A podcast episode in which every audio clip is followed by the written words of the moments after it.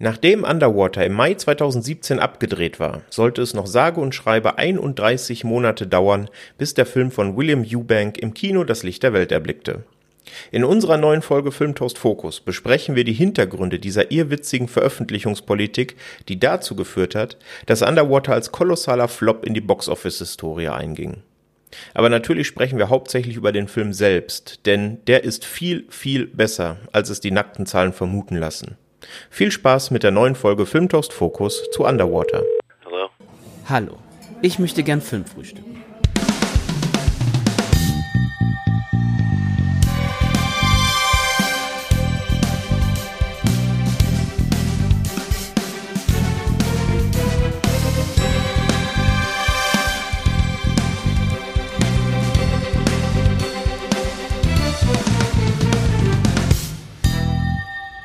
Hallo und herzlich willkommen zu einer neuen Folge von Filmtoast Focus. Ich bin der Patrick und an meiner Seite begrüße ich heute den Daniel. Hi Daniel. Moin moin Patrick. Ja, wir haben schon länger auf der Agenda, dass wir uns irgendwann mal dem sehr großen und sehr schönen Themenbereich Cosmic Horror vornehmen wollen, möchten das aber mal einleiten mit einer kleinen Fokusfolge zu einem Film, bei dem ich finde, du kannst das ja vielleicht äh, spiegeln oder widerlegen, ähm, der ein bisschen unter dem Radar läuft, auch jetzt noch, wo er im Streaming verfügbar ist, oder? Im wahrsten Sinne des Wortes. Unter dem Radar, genau. Damit haben wir schon das erste Wortspiel abgehakt. Wunderschön. Man könnte auch sagen, er geht in der Wahrnehmung etwas unter. Äh, richtig. Er geht quasi unter Wasser. Naja. Ähm, Baden. Ja, warum das so ist, das hat durchaus äh, gute Gründe. Da kommen wir nachher noch zu, warum er so unter dem Radar läuft. Äh, die Rede ist natürlich, ihr habt sowieso schon in der Folgenbeschreibung gelesen, von Underwater von William Eubank. Und das ist auch direkt meine erste Frage an dich, Daniel. War dir William Eubank, bevor du den Film gesehen hast, schon ein Begriff und damit verbunden, welche Erwartungshaltung hattest du denn an Underwater? Ein Begriff war er mir äh, durch dich witzigerweise, weil du mir ja den Film Love von ihm empfohlen hast und hat, hast gesagt, er hat dich richtig abgeholt, er hat dich wirklich positiv überrascht. Da geht's auch um Science Fiction und äh, dementsprechend hatte ich schon so ein, ja, so ein klar, einigermaßen klares Bild vor Augen. Ich habe ihn mir dann allerdings ein bisschen verspielter vorgestellt, weil Love ist ja, ja, arbeitet ja auch mit mehreren Zeitebenen, Realitäten. Deswegen habe ich äh, gedacht, dass Underwater auch so in die Richtung geht. Es war dann aber auch doch eher straightforward, also nicht so, wie ich es erwartet habe, aber trotzdem stilistisch so, wie ich mir das von einem William Eubank-Film erhofft habe. Mhm. Ja, genau. Du hast es gerade gesagt, äh, immer wenn ich danach gefragt werde oder auch wenn ich nicht danach gefragt werde, wenn es um Sci-Fi-Filme geht, empfehle ich Love immer sehr gerne. Das sei an dieser Stelle auch nochmal ge gemacht. Aber auch The Signal von ihm, finde ich, kann man sehr gut schauen. Ja, aber heute geht's eben um Underwater. Wir haben es gerade schon gesagt. Den kann man ähm, aktuell im Streaming schauen und zwar ist er zu Disney Plus jetzt in wunderschönem 4K gekommen. Dauert 95 Minuten, ist ab 16 Jahren freigegeben und hat auf den einschlägigen Börsen, sprich der IMDb und Letterboxd, eine 5,8 respektive eine 2,8. Also ist da ähm, ja leicht über dem Durchschnitt noch, aber ich finde doch schon ein bisschen zu harsch bewertet. Vielleicht können wir das ja ändern, wenn hoffentlich auch durch unsere Folge der Film noch ein bisschen mehr Aufmerksamkeit bekommt. Ist inszeniert, wie vorhin schon gesagt, William Eubank und geschrieben von Brian Duffill, der hat ganz aktuell Love and Monsters geschrieben, den Netflix-Film, der auch sehr zu empfehlen ist, wie ich finde. Und auch The Babysitter. Und in der Schauspielriege haben wir ein paar sehr bekannte Gesichter, allen voran unsere Hauptdarstellerin Kristen Stewart, die man aus Twilight kennt, die man aber auch aus dem sehr empfehlenswerten, wie ich finde, Drama Still Alice kennt und die jetzt bald äh, Prinzessin Diana in Spencer spielen wird. Neben ihr haben wir äh, Vincent Cassel, den man in La Haine gesehen hat. Vielleicht wird es dazu auch irgendwann noch mal eine Folge geben, oder, Daniel? Da gehe ich fest von aus. Da haben wir uns ja auch alle mit ähm, Special Editions und T-Shirts eingedeckt. Absolut, ja. Also da wird es äh, in näherer Zukunft auch ein, eine Fokusfolge zu geben. Sehr empfehlenswerter Film, könnt ihr dann in Vorbereitung euch gerne schon mal anschauen. Ähm, ja, Vincent Cassel, aber natürlich auch in Filmen wie Black Swan und unzähligen anderen. ist ein sehr beschlagener Schauspieler. Dann haben wir noch TJ Miller, auch ein ähm, ja immer wieder gern gesehenes Gesicht und Jessica Henwick, die und das ist so ein bisschen die Verbindung äh, zum Drehbuchautor Brian Duffel auch zuletzt in Love and Monsters zu sehen war.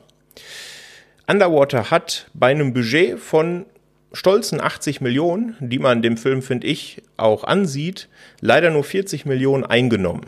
Und das hat, also ist ein absoluter Misserfolg an den Kinokassen. Das hat auch einen Grund. Und zwar ist das der letzte, glaube ich, Film, der unter der Flagge von 20th Century Fox gedreht wurde. Und da muss man wissen, der wurde auch tatsächlich 2017 schon abgedreht, ist aber äh, erst im Januar 2020 ins Kino gekommen, sowohl in den Staaten als auch bei uns. Und da muss man wissen, die Januarstarts im Kino ist dann immer so ein bisschen die Resterampe für die Studios. Also da wird immer alles hingeschoben, ähm, was man schon im Kino veröffentlichen will oder muss, dem man aber keinen sonderlich großen Erfolg ähm, beimisst. Und so ist es eben auch mit Underwater geschehen. Ähm, ja, zwischenzeitlich wurde, ja, wissen es alle, Fox ja von Disney gekauft und das war jetzt eben auch der Grund, warum der so lange, ja, der Öffentlichkeit vorenthalten wurde. Das gleiche ist ja, glaube ich, auch, wenn ich es richtig im Kopf habe, mit dem ebenfalls sehr empfehlenswerten The Empty Man passiert. Also da gibt's noch so ein paar Fox-Filme, die da schlummern. Ähm, jetzt kann man aber eben auch im Heimkino sehen bei Disney Plus. Äh, dementsprechend wird er hoffentlich noch eine größere Öffentlichkeit bekommen. Ja, und wenn ihr euch jetzt schon fragt, ja Mensch, worum geht's denn überhaupt in Underwater, außer dass er offensichtlich die meiste Zeit unter Wasser äh, spielen wird? Daniel, erzähl uns doch mal grob was zum Inhalt. Ja Mensch, jetzt hast du mir direkt die Opening-Line weggenommen. Er spielt äh, sieben Meilen unter dem Wasser.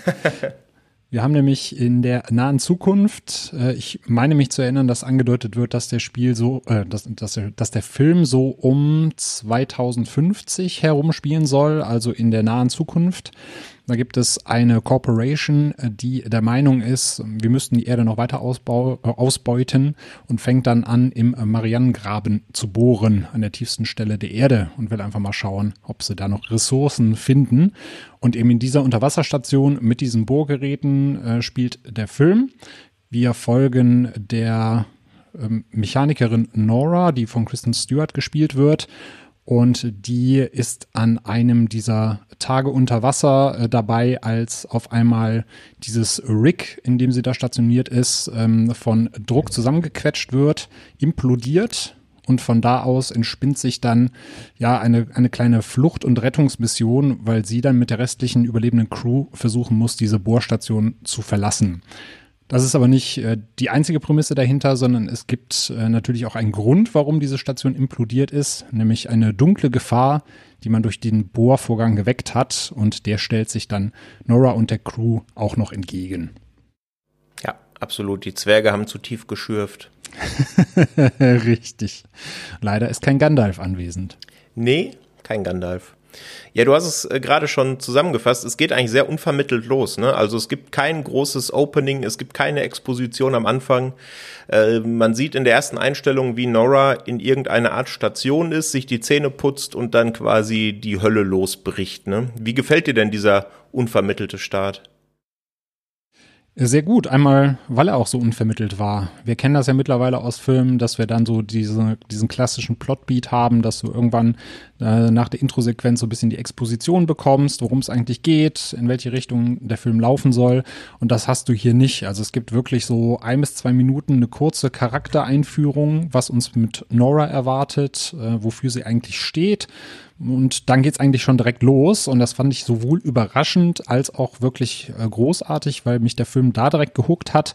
Und das hat mich auch durch diesen ganzen Film durchgetragen. Also mir ist es auch nie langweilig geworden. Und da finde ich, hat dieses Intro auch einen entscheidenden Anteil dran. Wie, das, wie sah das bei dir aus? Also hat dich das auch so gehuckt oder war dir das so, so ein bisschen zu abrupt? Nee, mich hat's absolut gehuckt, weil ich dem auch an sich man, mittlerweile ein bisschen überdrüssig bin, ne? weil man kann ja ganz viele Filme auch schon auszählen. Da kommt jetzt erstmal zehn Minuten Charakterhintergründe von unseren Hauptfiguren, dann kommen noch zwei, drei Nebenfiguren zur Handlung und dann geht erst der eigentliche Film los. Und das kann man natürlich auch ein bisschen subtiler erzählen. Und, und ich finde, genau das macht Underwater super. Ähm, allein in der ersten Szene sieht man ja, wie sie da, äh, wie gesagt, am Zähneputzen ist und ähm, dann ihren Ring, den sie um den Hals trägt, so in der Hand hält. Und man merkt, mhm. irgendeine Verbindung gibt's da. Da ist vielleicht irgendein geliebter Mensch gestorben, dem der Ring ursprünglich gehört hat. Und vielleicht hat sie auch deswegen diesen Job da im, an der tiefsten Stelle des Meeres angenommen, um quasi so ein bisschen ja über den Verlust hinwegzukommen oder vielleicht auch vor ihm wegzurennen oder sowas. Und sowas, also so, ja, im Spiele, Jargon sagt man en Environmental Storytelling gerne dazu, ne? Genau, dass man ja. einfach nicht mit der Nase draufgestoßen wird, sondern so subtil sich die einzelnen Hinweise selber zusammen, äh, zusammensammeln kann. Und das gefällt mir eigentlich sehr. Auch dieses schöne Show Don't Tell Prinzip, ne? Gerade auch, wo sie dann diese Schnarke findet, die sich äh, langsam beim Zähneputzen in das Waschbecken bewegt und sie im ersten Moment überlegt, mache ich die einfach platt, spüle ich die weg und dann sagt sie sich, Anni, komm, ich nehme jetzt ein Blatt Papier und äh, setze die wieder dahin, wo sie hingehört. Und sie fragt sich irgendwie noch, wie sie da hingekommen ist und was sie da zu suchen hat. Aber auch schon dieser Moment, ne, da merkst du halt direkt, was für, für eine Persönlichkeit sie ist, ähm, welche Wege sie geht. Sie sagt ja dann auch mit einem Satz schon, was sie für ein Charakter ist. Äh, du hast ja auch schon diesen Ring angesprochen. Es gibt dann die Referenz an denjenigen, der hinter diesem Ring steht, dass er so der Glas halb voll Typ ist und sie dann einfach sagt, ich mag mein Glas gerne leer. Und dann weiß er halt auch direkt, was für eine Persönlichkeit sie ist, eher zynisch, eher ja, nicht so die, die positive Erscheinung, eher die Zynikerin und äh, du weißt halt direkt mit einem Satz schon, was du von ihr erwarten kannst. Absolut, ja. Ist natürlich auch dann noch ein bisschen Foreshadowing, ne? weil die, die Schnarke wird nicht das Letzte sein, was sie im Verlauf des Films zu retten versucht. das stimmt. Ähm, ja, aber da kommen wir dann später zu. Ja, genau. Also dann bricht die Hölle los, wie wir es schon gesagt haben. Die Station bricht langsam ineinander und auseinander und es sammelt sich eben eine Crew zusammen aus Überlebenden, die versuchen, dieser ähm, ja, schwierigen Lage zu entkommen.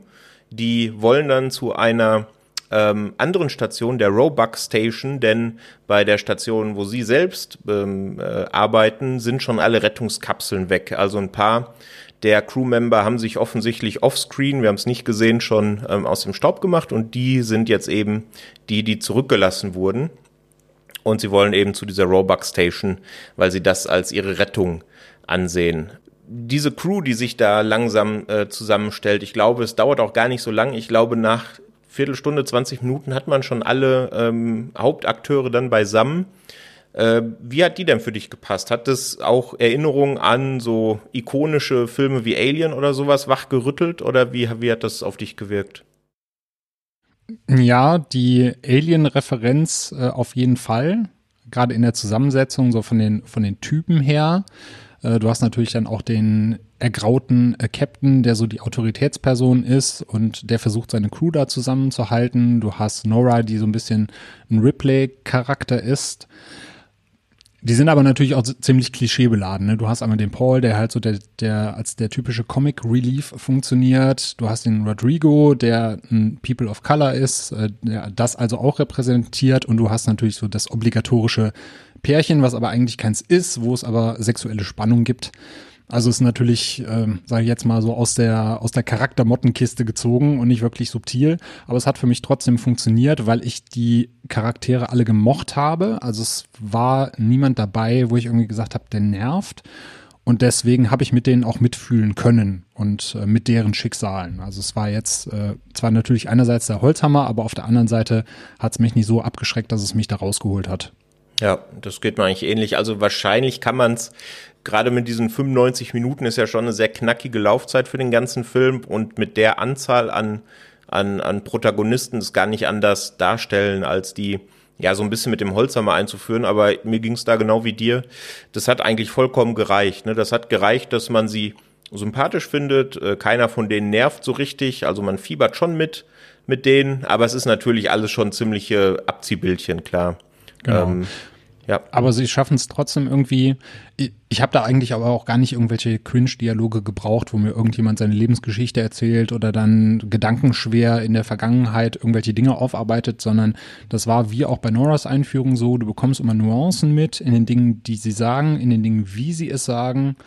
ähm, manche, manche Dinge auch aus der Produktion her ähm, herrührend. Äh, das fand ich beim Paul zum Beispiel sehr witzig, weil der spielt ja immer mit seinem äh, Stoffhasen rum. Der hat ja so einen kleinen Little Paul, heißt er, glaube ich, nennt er den, mit dabei, den er sich in seine äh, Brusttasche setzt. Und der ihn ja auch so, so richtig durchgeknallt erscheinen lässt. Also der ist ja nicht nur dieser reine Comic Relief, der einfach nur Sprüche raushaut, sondern du merkst ihm ja an, dass der nicht ganz, ganz richtig ist. Äh, und äh, natürlich in sieben Meilen Tiefe auch nicht ganz richtig ticken kann.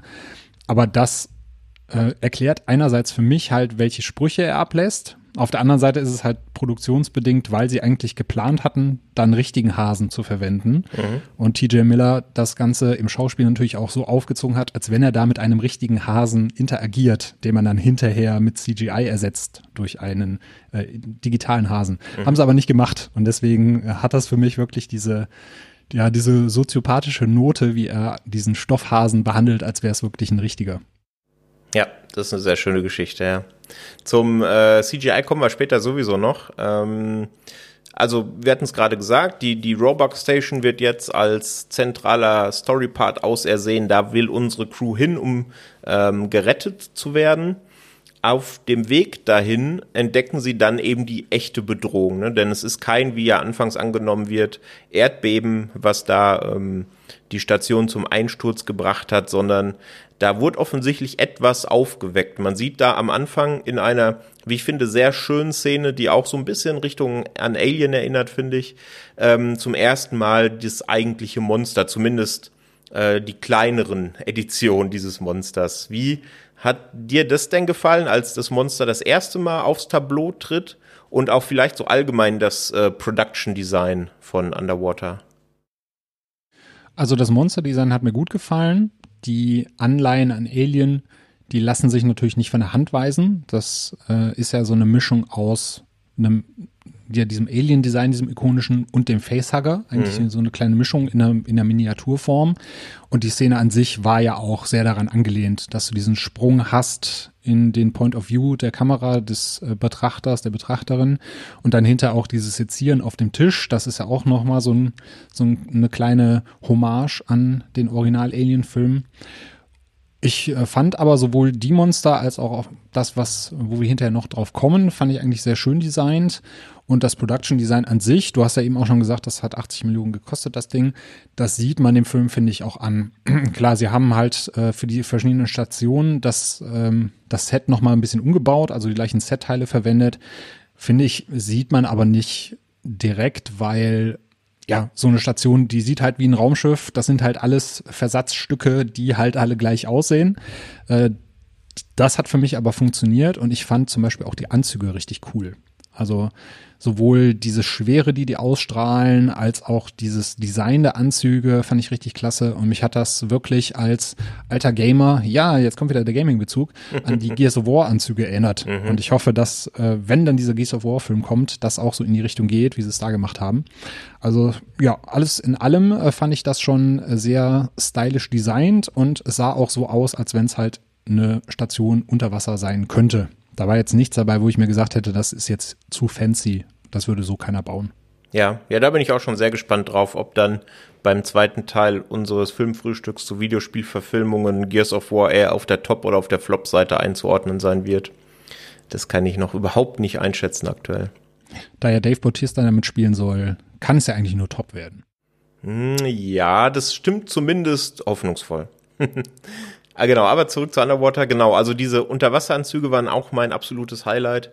Äh, die sind offensichtlich natürlich auch echte Anzüge gewesen. Da wurde nur äh, sehr vereinzelt mit CGI nachgeholfen und die haben auch, wenn ich es ähm, äh, richtig gelesen habe, 63 Kilo gewogen.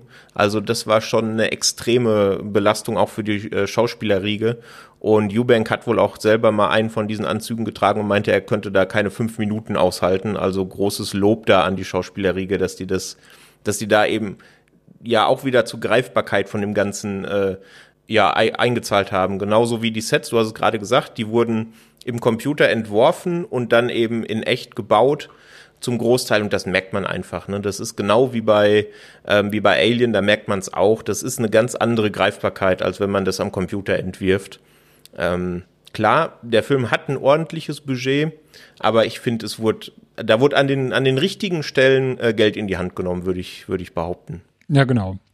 Es gibt ja auch Filme, die geben dann von den 80 Millionen 50 an den Hauptdarsteller aus oder ähnliches oder spart man an den falschen Stellen oder sagt, komm, wir machen das mit CGI. Aber ich fand den Move auch sehr smart, das erst auf dem Computer zu bauen und sich das in VR anzugucken und dann eben Anpassungen vorzunehmen. So, guck mal, hier könnten wir das noch einsetzen, da könnten wir noch einen Gang hinbauen und das dann danach umzusetzen. Äh, ich hoffe mal, ich weiß es jetzt noch nicht so von, von Making Oz oder ähnlichem, dass auch andere Studios auf diesen Zug aufspringen.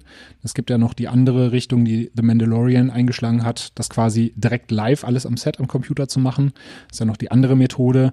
Aber ich bin da eher so der Freund von praktischen Effekten, gerade im Sci-Fi. Absolut, ja. Wobei Mandalorian natürlich das absolute Positivbeispiel ist, wenn schon aus dem Computer, dann so, ne? Was das ja stimmt, auch, ja. Ja, ja genau. Die machen ja auch den perfekten Mix. Die haben ja äh, Props am Set und die Hintergründe werden dann ja meistens dann live mit äh, der Unreal Engine erstellt. Mhm, ja. Ja, ähm, im Laufe der Geschichte, äh, nachdem unsere Crew quasi die echte Bedrohung entdeckt hat und nun wissen, dass da auch irgendwelche Monster auf sie lauern, ähm, gerät unsere Hauptdarstellerin Nora in eine andere Station, in die sogenannte Shepard Station. Keine Ahnung, ob da irgendwelche Referenzen an Mass Effect äh, beabsichtigt sind. Äh, da kannst du vielleicht mehr zu sagen, du bist ja aus dem Business. Ähm, und da findet sie langsam raus, dass unser Captain Price, also äh, Vincent Cassels Charakter, doch offensichtlich ein bisschen mehr weiß, als er zugibt.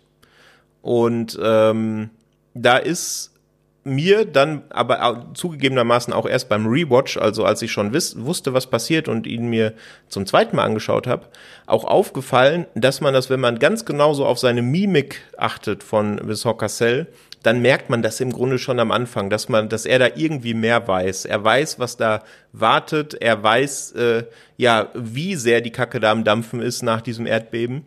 Ähm, und da äh, wird es eben auch Nora gewahr in der in der Szene. War dir das vorher auch schon klar, dass äh, Price da ein bisschen mehr weiß, als er anfangs an die, an die verbleibende Crew noch zugibt? Äh, tatsächlich nicht. Also er wirkte zwar so, als wenn er mehr weiß und er wirkte sehr gefasst, aber ich habe ihm das schon abgenommen, als er am Anfang dann sagt, als die Shepard Station äh, zur Sprache kommt, dass er dann sagt, die ist verlassen, da können wir nicht hin, da werdet ihr sozusagen nichts finden oder werden wir keine Hilfe finden. Das habe ich ihm voll abgenommen. Deswegen war ich ja, beziehungsweise ich muss es aufsplitten. Beim ersten Mal schauen fand ich dieses Shepard Station viel zu lang und die hat für mich Tempo rausgenommen, weil ich diese Andeutung auch gar nicht registriert habe am Anfang. Die werden ja wirklich nur einmal kurz gezeigt, sowohl diese Karte, auf die wir vielleicht gleich noch zu sprechen kommen, als auch ähm, seine Tochter. Also wenn wir das nochmal kurz aufgreifen, er sagt ja zwischendurch, als er auf seine Tochter angesprochen wird oder mehrmals auf die Tochter angesprochen wird, ne, du hast doch eine Tochter, versuch doch nach oben zu kommen dann geht er gar nicht drauf ein, dann sagt er auch einmal, seine Tochter wäre 14, obwohl sie eigentlich schon ein bisschen älter sein müsste.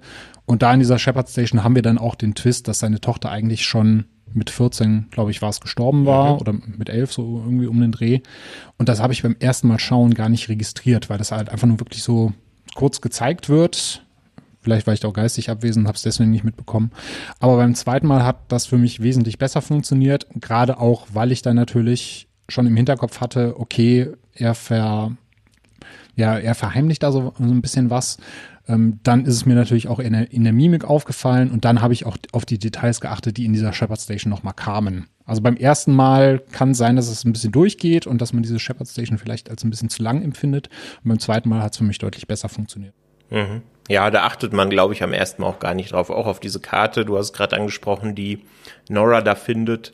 Ähm, das ist einem am Anfang, glaube ich, gar nicht so richtig bewusst. Auch wenn man, äh, man kann sich natürlich jetzt im Netz angucken, also wer da die richtigen äh, Wörter in die Suchmaschine seiner äh, Wahl eingibt, findet da natürlich genau dieses Bild und da kann man selber mal gucken, ein bisschen auf Spurensuche gehen. Und in, im Audiokommentar sagt auch Eubank, dass das eben genau darauf äh, hinzielen sollte. Ne? Also diese, diese kleinen Bits, dass das vielleicht irgendwo in den Cthulhu-Lovecraft-Mythos einzubetten ist, die hat er da schon ganz bewusst gestreut, damit die Leute, die eben Lust auf sowas haben, die sich da ein bisschen rein verlieren wollen in so Fantheorien und Co., da einfach ein bisschen Futter haben, ne? Und ich finde, das funktioniert auch eigentlich ganz gut. Also die Fantheorie kann man, wie gesagt, im Netz nachlesen, ganz kurz zusammengefasst ähm, ist, dass diese Firma im Grunde nur eine Scheinfirma ist und eigentlich versucht, Cthulhu zum Leben zu erwecken und deswegen da diese Bohrungen vorgenommen werden. Und das soll man eben laut dieser Fantheorie eben auch auf diesen Zeichnungen in der Shepard Station sehen. Und deswegen soll Price eben von Anfang an, also Anfang an im Film gesprochen, wissen, was da vor sich geht. Genau. Es gibt ja auf dieser Karte, die dann da zu sehen ist, einmal die ja, die roten Faden, die roten Fäden, die eben zu diesem Bohrpunkt führen. Dann siehst du noch etwas verdeckt, sowas wie ein Pentagramm, was da aufgemalt ist. Und dieser Cthulhu-Mythos ist ja der, dass ein geheimer Kult versucht, Cthulhu wieder zu wecken und auf die, auf die Welt zu bringen und loszulassen. Und die Firma heißt ja auch Tian oder Tian Industries. Und diese Fantheorie geht eben auch dazu über und sagt, wenn du Lovecraft-Fan bist, dann bist du ja Lovecraftian und das passt eben, das ist dann eben diese Endung, die noch mit, mit dazu kommt.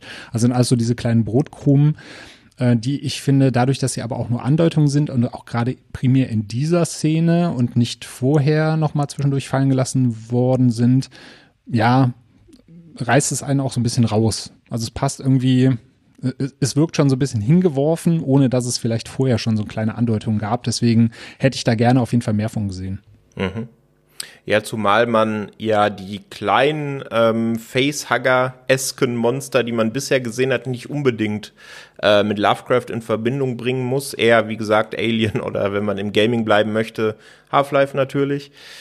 Ähm, denn der große Reveal kommt ja dann erst quasi in der nächsten, im nächsten großen Storybeat, denn die Crew erreicht dann eben diese Roebuck Station und vor dem Eingang der Station hängen unzählige dieser Monster ähm, ja offensichtlich von der Decke hinab und sind in einer Art ja Schlaf, würden wir es glaube ich nennen. Und unsere Crew versucht dann jetzt möglichst leise, ohne eines dieser Monster aufzuwecken, zum Eingang zu gelangen. Ne? Und mhm. im Laufe der Szene, ich meine, da muss man jetzt äh, keine hundert Filme gesehen haben, die in diese Richtung gehen, um zu wissen, was passiert. Natürlich, ähm, ja, äh, sorgt das, was da passiert, dafür, dass eines dieser Monster aufwacht. Und ja, dann äh, geht's da rund, bevor unsere Crew eben die Robux Station erreicht. Und in dieser Szene kommt dann eben dieser angesprochene Reveal, dass es eben nicht nur in Anführungsstrichen um die Bedrohung dieser kleinen Monster geht, sondern sie quasi Teil eines viel größeren Wesens sind. Und da geht's dann eben auch, was die Optik angeht, wenn man sich dieses Wesen anguckt, klarer Richtung Cthulhu-Mythos. Ne? Wie hat dieser Reveal auf dich gewirkt? Ähm, ich wusste ihn schon vorher, also nicht, dass er in dem Moment kommt, aber ich bin auf den Film aufmerksam geworden, weil ich nach Cthulhu-Filmen gegoogelt habe. Das war so zu dem Zeitpunkt, da habe ich, glaube ich, ich muss gerade überlegen, The Sinking City, glaube ich, gespielt. Und mhm. ich wollte, habe eigentlich gedacht, so irgend, es muss doch Filme geben, die das auch aufgegriffen haben mit diesem Mythos und habe danach gegoogelt und habe einen Artikel gefunden und da war dann eben Underwater als Empfehlung. Und da kam der auch gerade auf Disney Plus raus und dachte ich mir, ah, super, guck mal, kannst du den direkt anschauen. Deswegen wusste ich, irgendwann wird Cthulhu da eingeführt. Witzigerweise war da aber in dem Artikel ein Bild, was ihn gezeigt hat, wie er an Land kommt. Und das sah aus wie ein ein Shot aus einem Film. Und deswegen habe ich gedacht, das wäre das Ende des Films. Und ich war extrem enttäuscht, als es am Ende nicht so war. Aber der Reveal hat für mich trotzdem funktioniert, weil er halt ja in dem Moment sehr abrupt kommt, wo du denkst, okay, jetzt kommen diese ganzen Monster runter, jetzt geht Nora an den Kragen und dann kommt eben dieser Reveal, dass ein wesentlich größeres Monster dahinter steckt. Und da fand ich ja auch hier wieder das Monster-Design auf jeden Fall sehr gelungen. Persönlich mag ich eher diesen Cthulhu, der etwas Majestätisches hat, äh, also der wesentlich mehr aus Tentakeln besteht und nicht wie so eine riesige Echse aussieht.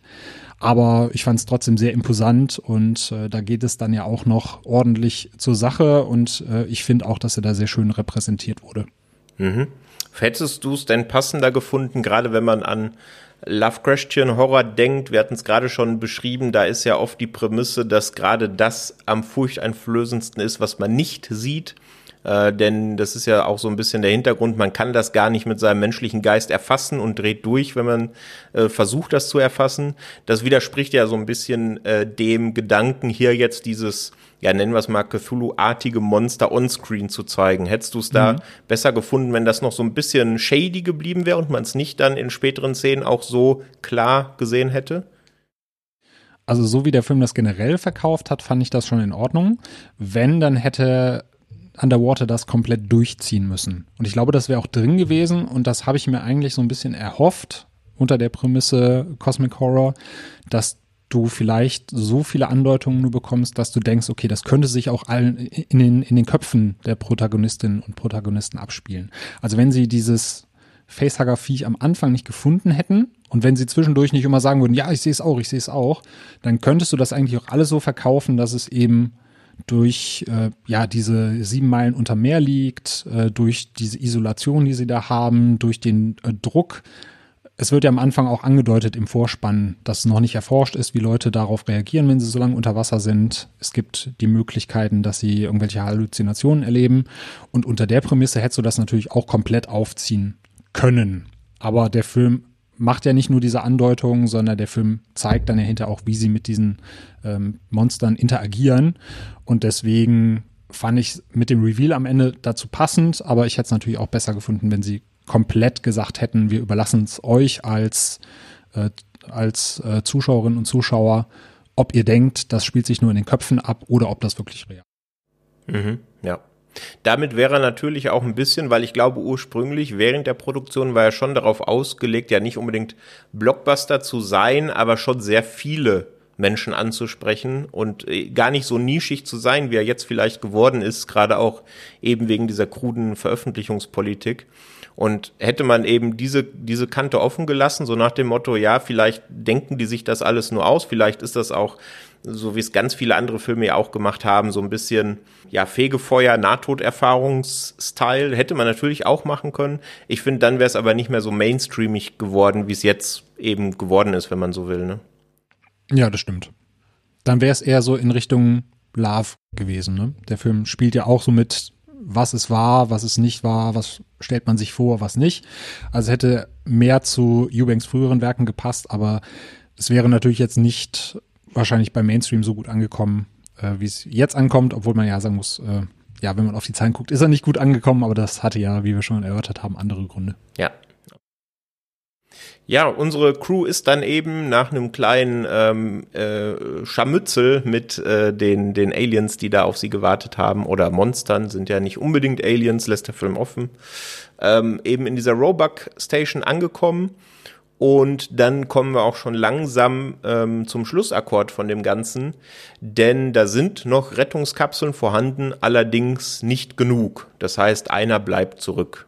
Und ja, ich meine, man kann sich wahrscheinlich ähm, vom Anfang des Films her schon denken, äh, es fällt da hier auf Nora zurück. Sie äh, tut zwar so noch gegenüber den anderen Überlebenden, dass sie jetzt auch noch ähm, gerettet wird, aber sie bleibt zurück, um eben sich zu opfern, um die Bedrohung aufzuhalten. Denn ähm, ja, in der Szene davor, wir haben es gerade schon gesagt, äh, wurde das große, die große Bedrohung revealed und äh, ja, es steht zu befürchten, dass eben der Schaden, den sie anrichtet, sich nicht nur in Anführungsstrichen auf die Station begrenzt, sondern es vielleicht auch noch zu der Szene gekommen wäre, die du gerade schon antizipiert hast, dass vielleicht äh, ja dieses Cthulhu-Monster auf die gesamte Menschheit losgelassen wird. Und das möchte sie natürlich nicht und eben Jetzt kommt wieder ein bisschen die Parallele zu der, zu der Schnarke-Szene am Anfang. Sie opfert sich, um eben andere zu retten und eben diese Bedrohung aufzuhalten.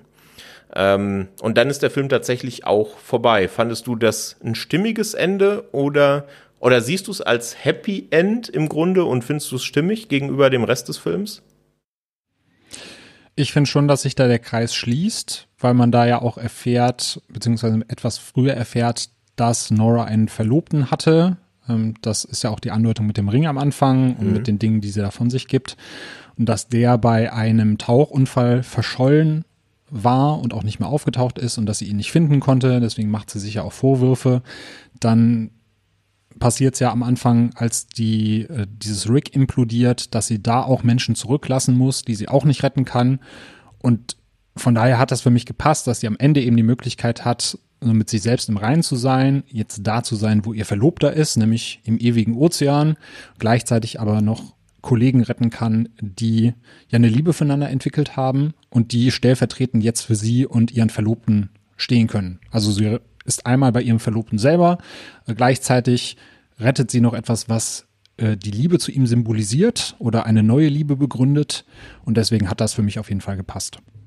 Mhm. Ja, ich sehe das eigentlich sehr ähnlich.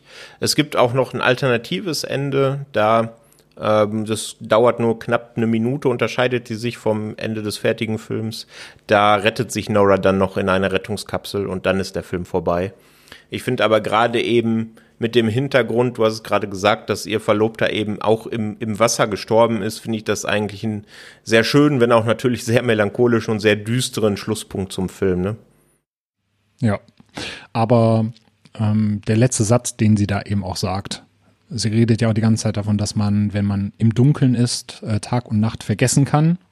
Was natürlich einerseits das Meer symbolisiert, auf der anderen Seite aber auch so ein bisschen ihre Seele, also dass sie da in ständiger Dunkelheit seitdem war. Und dann sagt sie ja als letzten Satz, let's light this shit up, weil sie dann einfach alles in die Luft sprengt, um auch Cthulhu zu vernichten. Und deswegen ist das für mich eigentlich ein guter Schlussakkord statt sie dann nochmal in so einer Rettungskapsel mit nach oben zu schicken. Zumal du ja auch irgendwie nicht weißt, äh, weil ja auch diese Explosion da ist, es wird der Explosionsradius gezeigt, ob sie das überhaupt überleben kann oder nicht. Das ist für mich also eher so dieses seichte Ende, so, oh, wir brauchen unbedingt ein Happy End, aber das hat für mich so, wie sie sich geopfert hat, auf jeden Fall besser funktioniert, als wenn sie dann noch in die Rettungskapsel gestiegen wäre. Ja, das geht mir ganz genauso. Genau, also die Parallelen zum Cthulhu-Mythos oder allgemein zu Lovecraft haben wir jetzt schon äh, ausreichend dargelegt, finde ich. Ähm, es gibt allerdings noch ein paar andere Parallelen, die event äh, vor allem dir aufgefallen sind. Und zwar zu Alice im Wunderland. Magst du da ein bisschen was zu erzählen? Ja, das ist mir bei der Erstsichtung komplett durchgegangen. Also ich habe es zwar unterbewusst ein bisschen wahrgenommen, aber jetzt bei der Zweitsichtung ist mir das umso mehr aufgefallen, dass es da halt ziemlich viele Parallelen zu Alice im Wunderland gibt. Einmal natürlich, wenn man Nora als äh, ja Alice ansieht, die nicht nur tiefer ins Wasser steigt, sondern auch immer tiefer in den Kaninchenbau, wo sie wundersame Dinge entdeckt und auch gefährliche Dinge. Es gibt äh, relativ am Anfang auch eine Szene, wo du eine Spielkarte siehst, die Queen of Hearts, was auch wieder eine Anspielung an die Königin aus Alice im Wunderland ist. Der Paul, der nicht nur diesen Stoffhasen dabei hat, ähm, sondern auch ein riesengroßes Hasentattoo auf der Brust trägt. Der ist auch großer Alice im Wunderland-Fan und äh, wird auch nicht müde, da Referenzen und Zitate auszupacken. Also sagt zum Beispiel an einer Stelle, If you don't know where you're going, any road will get you there. Das ist halt auch ein Zitat von Lewis Carroll aus dem Buch. Und er vergleicht auch dieses, Ab dieses äh, Absteigen ins Wasser, wo die dann wirklich in den Anzügen runter ins Wasser müssen, mit der Szene aus dem Buch, wo Alice fast in ihren eigenen Tränen ertrinkt. Und er sagt dann auch sprichwörtlich, naja, und danach ging es im Buch eigentlich bergab und da war es im Film auch genauso. Also es war witzigerweise dann auch so ein kleines äh, Foreshadowing. Und was ich dir im Vorgespräch schon gesagt habe, da habe ich jetzt im Netz noch keine weitere Referenz dazu gefunden. Also entweder interpretiere ich da zu viel rein oder ich bin der Erste, dem es aufgefallen ist. Aber Cthulhu hat in der Form und der Darstellung auch so ein bisschen Ähnlichkeit an den Jabberwock, der in Alice im Wunderland in Gedichtform so als drachenähnliche Figur beschrieben wird, die Alice dann besiegen muss. Und äh, beziehungsweise im, im Film mit Johnny Depp muss Alice äh, den Jabberwocky auch besiegen. Und äh, deswegen fand ich die Darstellung von Cthulhu hier hatte auch so ein, so ein bisschen Ähnlichkeit dazu. Mhm. Ja, wie gesagt, also das ist mir auch beim zweiten Mal schauen noch komplett durch die Lappen gegangen, wo ich aber auch zugeben muss, äh, habe ich im Vorgespräch auch gesagt, dass ich bei der ganzen Alice im Wunderland Thematik noch relativ unbefangen bin. Also da habe ich noch irgendwann sehr viel aufzuholen und vielleicht fällt es mir dann auch auf tatsächlich. Ähm, ja, Johnny, Johnny Depp, schön, äh, schön, dass du es gesagt hast. Äh, gestern noch einen Film mit ihm gesehen im Rahmen äh, von Halloween ob, äh, offensichtlich, denn wir nehmen hier am 2.11. auf und gemeinsam mit meiner Freundin habe ich immer Halloween und den 1.11. so als Horrorfilmtage ähm, ausgerufen und da haben wir die Neuen Pforten geguckt. Hm. Ähm, an der Stelle auch sehr empfehlenswert. Hollow, aber Neun Pforten sind natürlich auch nicht schlecht. Ja, richtig. An der Stelle auch sehr empfehlenswerter Film, falls man den noch nicht gesehen hat.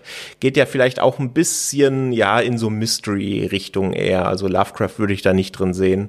Ähm, Aber auf jeden Fall sehr empfehlenswerter Film. Das wollte ich nur noch gerade, weil äh, als, du, als du Depp gesagt hast, ist irgendetwas in meinem Kopf angesprungen. Ich konnte aber erst nicht so richtig zuordnen, was und jetzt ist es mir eingefallen. Hast dich erst beleidigt gefühlt und dann. Ach, Exakt das, ja. ja. Hat Johnny Depp nicht noch war das, war das das Fenster zum Ho Nee, das geheime, das geheime, das geheime Fenster. Fenster? Ja. ja, der hat ziemlich viele Horrorfilme gemacht.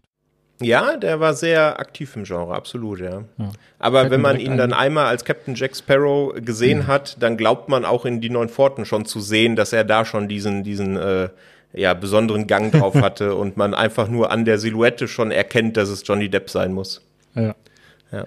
Ja, auch einer der vielen Schauspieler, die irgendwann angefangen haben, sich selber zu spielen. Richtig, richtig, ja absolut. Aber da kommen wir vielleicht im Rahmen eines anderen Podcasts mal zu. Bleiben wir noch kurz bei Underwater.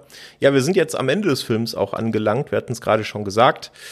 Äh, deswegen die Frage an dich, hast du noch irgendetwas auf dem Zettel, was du äh, noch anbringen möchtest, auf das du noch tiefer eingehen möchtest? Ja, also man kann natürlich noch diese Mini-Kritik an der Menschheit erwähnen, die in dem Nebensatz fallen gelassen wird, nach dem Motto, der Mensch will immer höher, schneller, weiter, beziehungsweise hier tiefer, äh, will die Erde ausbeuten, aber eigentlich haben wir ja am Meeresgrund nichts zu suchen. Das ist halt so eine kleine Mini-Kritik, die da auch noch verwurstet wird, die jetzt aber keinen großen Aufbau hat im Film, sondern eher schnell noch untergebracht wird. Das äh, Sounddesign hat mir auf jeden Fall gut gefallen. Also gerade auch dieses Foreshadowing, was äh, ja, Geräusche der Monster angeht. Also du hörst ja zwischendurch das Biegen des Stahls der Station, äh, die Wassergeräusche draußen und dann so eine Mischung aus Wal- und Raptorgeräuschen. Das fand ich schon sehr stark gemacht und hat auch zur Atmosphäre des Films beigetragen. Den Soundtrack fand ich auch in Ordnung. Also er hatte, hatte gute Momente. Der war allerdings für mich eher so unter ferner Liefen. Also der waberte so im Hintergrund, äh, ohne dass er jetzt wirklich positiv herausstach, was jetzt aber auch nicht der schlechteste, das schlechteste Qualitätsmerkmal eines Soundtracks sein sollte, denn es gibt ja auch genug Soundtracks, die einem dann eher auf den Senkel gehen. Von daher finde ich das eigentlich, wenn man, wenn man ihn nicht merkt, macht er eigentlich seinen Job ganz gut. Ja, aber ansonsten habe ich, haben wir, glaube ich, alles angesprochen. Äh, ich gehe gerade mal kurz durch. Ja, vielleicht noch du als, ähm, als Horror- und Gore-Fan, äh, wie haben dir denn im Allgemeinen die, die Kill-Szenen gefallen? War da irgendwas dabei, wo du sagst, das war eine nette Idee? Absolut, ja, das habe ich mir eigentlich auch fürs Fazit gleich aufbewahrt. Ah. Aber da kann ich ja, wenn du es jetzt ansprichst, gerne kurz drauf eingehen. Ja, die haben mir tatsächlich sehr gefallen. Also da gibt's einige sehr grimmige Szenen und sehr grimmige Kills, äh, die da schon sehr fies sind. Ne? Es gibt äh, eine Szene, in der einer der Charaktere, der Name ist mir jetzt nicht mehr ganz präsent, schon ähm, merkt, dass es in seinem Helm, in dem Glas von seinem Helm Riss gibt und er dann aber äh, trotzdem äh, sich dem großen Druck aussetzt und dann ja förmlich explodiert. Und äh, noch ein, zwei andere Szenen, also die haben mir schon sehr imponiert, ja. Die haben Spaß gemacht, wenn man so will. Ja. Unter der ja. Prämisse, dass sowas Spaß machen kann, natürlich nur. Ja. Ja. Es war auch einer der wenigen Film, wo, Filme, wo ich mir sowas dann mehrfach angucke. Also es gibt ja so Killszenen, dann, die hast du dann einmal gesehen und dann sagst du, ja, war, war ganz nice und dann geht's auch weiter. Aber da habe ich tatsächlich so zwei bis dreimal zurückgespult. Äh, Einmal, weil ich dann kurz erfassen wollte, wie ist das passiert und mhm. weil die, weil ich die halt tatsächlich wirklich äh, eindrucksvoll inszeniert fand. Ähm, genau, du hast ja eben schon das CGI angesprochen. Vielleicht sollten wir dabei eindrucksvoll inszeniert auch noch mal kurz unsere Wertung dalassen. Mhm. Also mir hat es ganz gut gefallen, dass der Film tatsächlich halb äh, ja halb CGI, halb äh, praktische Effekte ist. Also nicht nur vom Setaufbau her, sondern die haben auch, halt auch viel versucht, von diesen Actionsequenzen wirklich zu drehen. Ähm, äh, es gibt zum Beispiel eine Szene, wo Nora dann auf eine ja im Wasser schwebende Plattform hinaufgeschleudert wird. Und das haben die tatsächlich auch wirklich so gedreht. Und äh, das fand ich, hat man dem Film dann auch angesehen. Also es sah irgendwie nicht äh, wie eine CGI-Figur aus, die da äh, animiert durch die Gegend fliegt, sondern das hatte auch wirklich einen Impact. Ansonsten ja, also ich fand es jetzt nicht ganz schlecht. Ich habe auch schon besseres CGI gesehen, aber ich fand es eigentlich durchweg so glaubhaft und unterhaltsam, dass es mich nicht äh, rausgerissen hat Wie hast du das gesehen? Nö, da gehe ich komplett mit. Also klar, es tut natürlich der Wirkung sehr gut, dass das Ganze unter Wasser, sprich auch meist im Dunkeln spielt. Ne? Da kann man natürlich einiges an Effekten, die vielleicht äh, auch ob des zwar großen, aber nicht überwältigend großen Budgets äh, nicht zu 100 Prozent passen, auch ein bisschen kaschieren. Das tut dem Film, glaube ich, ganz gut. Aber da eben ganz viele der Sets auch tatsächlich physisch gebaut sind ähm, und praktische Effekte genutzt werden und CGI eigentlich nur so ein bisschen die Erweiterung der, des echten Build-ups sind, äh, hat das für mich vollkommen super funktioniert und auch in der 4K-Version, die man ja bei Disney Plus sehen kann, ist mir da jetzt nichts irgendwie ins Auge gesprungen, was äh, negativ äh, auffällig gewesen wäre. Also ich fand, das zahlt eben genauso wie die gebauten Sets voll auf die, auf die Atmosphäre vom Film ein. Mhm. Ja. Was natürlich manchmal passiert, das ist dann aber eben auch dem Setting und dem äh, Production Design dann so ein bisschen geschuldet, dass man manchmal nicht genau weiß, was passiert. Also du hast natürlich dann, wie du schon sagtest, diese düstere Unterwasserumgebung. Du hast dann ja so einen leichten Weichzeichner drüber, weil es ja so sein soll, als wenn du durch das Wasser durchguckst auf die Protagonistinnen und Protagonisten. Dann haben die alle diesen Anzug an und da passiert irgendwas und Leute werden durch die Gegend geschleudert und du weißt am Anfang irgendwie gar nicht, wer war das jetzt, wo ist er gelandet, wo sind die anderen Gruppenmitglieder. Das fand ich teilweise so ein bisschen verwirrend, aber es war jetzt auch nichts, was mich so großartig gestört. Ja, und auch das kann der Film ja ganz gut erklären, ne? weil man ist ja unter Wasser, man ist in dieser Dunkelheit und man ist auch in diesem ungewohnten Szenario, dass man so einen wahnsinnig schweren Anzug noch hat, der ja auch die Sicht einschränkt. Und dann zahlt das ja vielleicht auch ein bisschen so auf diese, dieses tatsächliche ein, ne? wie es dann für die Protagonistin ist, da unter Wasser zu sein und in solche äh, äh, ja, Situationen geworfen zu werden. Ne? Mhm. Okay, dann würde ich vorschlagen, wir haben zwar jetzt, glaube ich, schon recht deutlich gemacht, dass uns der Film einigermaßen gut gefällt, aber ich glaube, um es abzurunden, ähm, kommen wir doch noch zu einem kleinen Fazit. Möchtest du anfangen? Ja, gerne. Ich habe äh, ja, also beziehungsweise ich bin mit der Prämisse reingegangen, ich sehe hier einen Cthulhu-Film. Das wurde jetzt natürlich nochmal nicht hundertprozentig erfüllt, weil diese Auflösung relativ spät kommt. Aber bis dahin hat mir Underwater sehr gut gefallen und er war vor allen Dingen schön kurzweilig. Es geht direkt los mit diesem wundervoll actionlastigen Einstieg, der einen direkt am Haken hat und dann auch nicht mehr loslässt. Die Charaktere haben für mich funktioniert, diese Zusammensetzung äh, hat für mich funktioniert. Es hatte alles so eine gewisse Fallhöhe, weil ich mich mit äh, den Personen auseinandersetzen und auch in mich in sie so ein bisschen hineinversetzen konnte ähm, ja, diese Reise, die sie durchmachen, das Creature Design, das äh, fand ich alles schon sehr ansprechend. Und dann eben auch so diese Andeutungen, die gemacht werden, die so ein bisschen in Richtung Cosmic Horror und Lovecraft gehen, die haben mich dann sowieso als äh, Lovecraft-Fan natürlich der Werke und nicht der Person, muss man immer mit dazu sagen, äh, auf jeden Fall begeistert. Und ich fand insgesamt war es für mich ein Film, der mich wunderbar unterhalten hat, der jetzt in der Zweitsichtung sogar noch stärker rausgekommen ist als in der Erstsichtung. Da schwankte ich so zwischen drei und dreieinhalb, habe ihm dann hinterher dreieinhalb gegeben. Und jetzt bei der Zweitsichtung habe ich gemerkt, obwohl ich ihn schon gesehen habe, er hat für mich immer noch so gut funktioniert, er war immer noch so kurzweilig und ich konnte wieder neue Nuancen herausziehen, wie diese ganzen Alice im Wunderland-Anspielungen, die kleineren Dinge, die man dann schon wusste, äh, die so ein bisschen auf Cthulhu und auf die Monster hinauslaufen, die konnte man auch schon ein bisschen einsortieren und mitnehmen. Und deswegen hat er von mir jetzt sogar ein Upgrade auf vier Sterne bekommen. Und ähm, das haben wir jetzt so ein bisschen unter den Tisch fallen lassen. Kristen Stewarts Leistung, sie wird ja immer gerne gescholten. Ähm, ich glaube primär auch einfach wegen der Twilight-Vergangenheit, obwohl sie da heutzutage auch kritisch drauf schaut. Äh, fand ich super.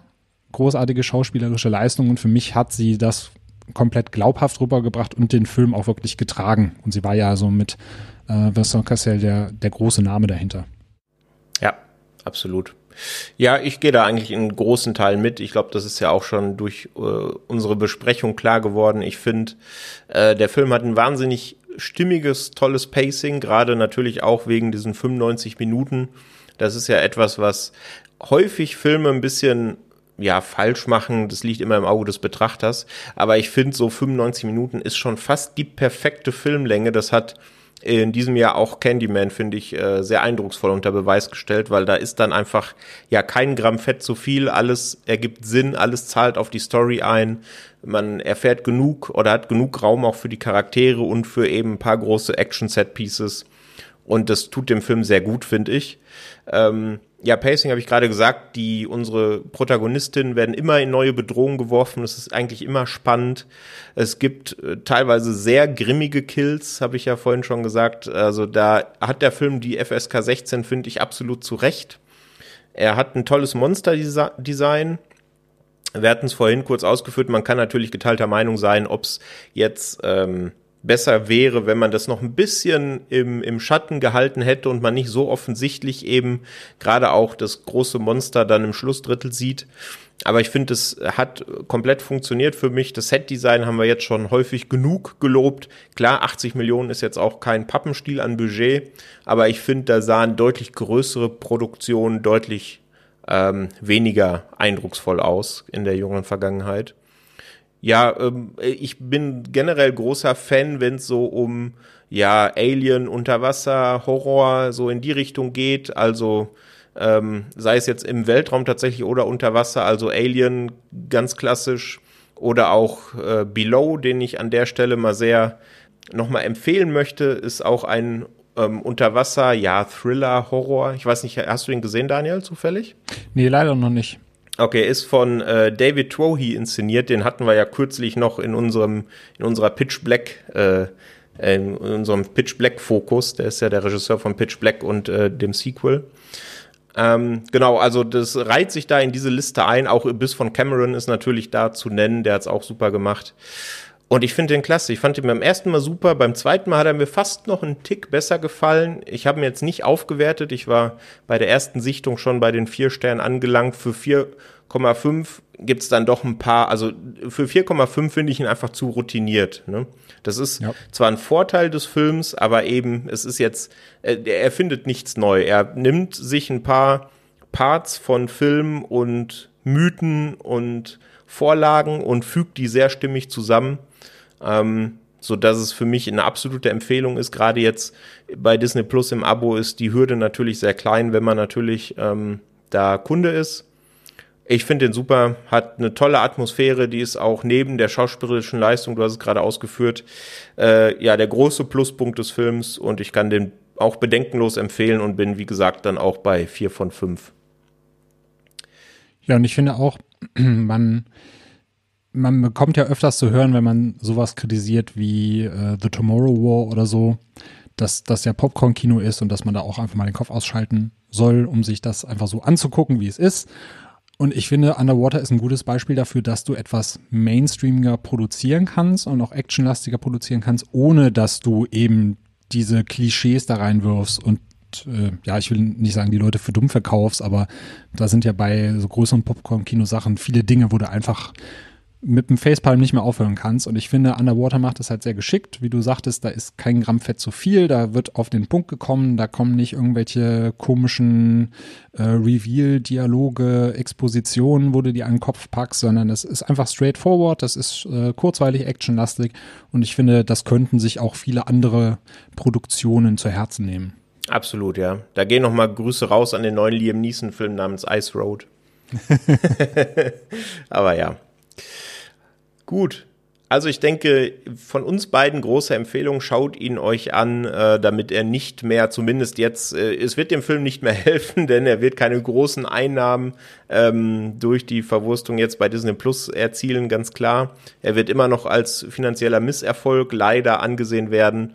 Aber äh, schaut ihn euch an und bildet euch eure eigene Meinung. Wir finden, es ist definitiv eine Empfehlung. Genau. Lass die Analytics-Hasen bei Disney Plus äh, sehen, dass die Leitungen glühen und dass die Zahlen nach oben schießen. Und dann bekommt der Film vielleicht im Nachhinein noch so ein bisschen Zahlenanerkennung. Das wäre sehr schön, ja. Wird, würde dann wahrscheinlich auch William Eubank äh, gefallen. Denn der gute Mann hat ja, wir haben es vorhin schon gesagt, mit Love and the Signal ähm, schon ganz, ja, veritable, zumindest Underground Erfolge im Sci-Fi-Genre gefeiert und hat jetzt auch ein paar Projekte in der Pipeline für die Zukunft. Das ähm, unmittelbarste ist äh, tatsächlich der siebte Teil des Paranormal Activity Franchises namens Next of Kin, der tatsächlich schon am 29. Oktober in den Staaten bei Paramount Plus im Streaming gestartet ist. Und eben, ja, ich habe es gerade schon gesagt, der siebte Teil nunmehr ist von Paranormal Activity bei uns startet der am 3. März 2022, so die aktuelle Planung.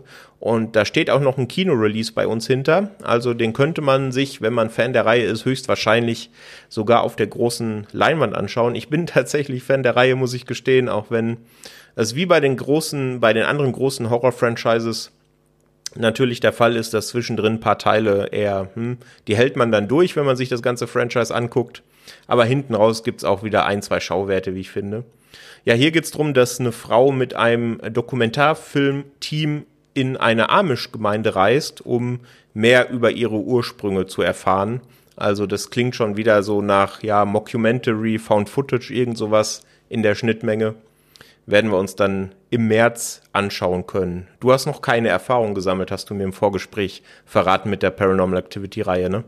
Ja, tatsächlich noch nicht. Das hat mich dabei so ein bisschen abgeschreckt, dass dann meine Mutter, mein Vater und meine Oma gesagt haben, den Film musst du unbedingt im Kino sehen. Und das ist für mich immer so ein Indikator, wo ich sage, naja, dann lasse ich erstmal ein bisschen Zeit ins Land ziehen und dann gucke ich mir den mal irgendwann ohne Hype an. Und dann hat die Teile, äh, die, die Reihe jetzt aber schon mittlerweile sieben Teile, aber ich habe jetzt zumindest den ersten schon mal zu Hause und habe mir auch fest vorgenommen, ich werde demnächst mal reingucken. Ja, dann lass mich gerne an deiner Meinung teilhaben. Da bin ich sehr gespannt drauf. Falls ihr mehr zu der ganzen Reihe erfahren möchtet, ähm, wir werden uns der zumindest in der näheren Zukunft wahrscheinlich nicht widmen, aber da seid ihr gerne zu unseren lieben Kollegen von Devils and Demons geschickt. Die haben sich die ganze Reihe angenommen. Ähm, sehr unterhaltsamer Podcast geworden, hört da gerne mal rein. Ja, neben äh, Paranormal Activity Next of Kin hat er noch zwei weitere Projekte in der Pipeline. Einmal Tautona, da geht es auch wieder um eine Rettungsmission und zwar diesmal in der tiefsten Goldmine der Welt. Also sind offensichtlich sehr tiefe Gefilde, die äh, William Eubank faszinieren. Also hier wird es scheinbar nicht im Wasser stattfinden, aber bei dieser Rettungsmission wird offensichtlich eine längst vergessene Stadt entdeckt. Und da soll dann die Handlung vor sich gehen. Ist noch, ich glaube, in Pre-Production, also viele Details auch vom Cast her gibt's da noch nicht. Das wird also äh, noch ein wenig auf sich warten lassen. Und das dritte Projekt, was er aktuell in der Mache hat, ist Count. Und das soll eine moderne Verfilmung der Graf von Monte Cristo Geschichte sein. Also noch was komplett anderes, ähm, äh, bei dem er sich da austoben wird. Äh, da gibt's allerdings auch noch keine weiteren Details. Also das wird auch etwas für die ja, weiter entfernte Zukunft sein, denke ich.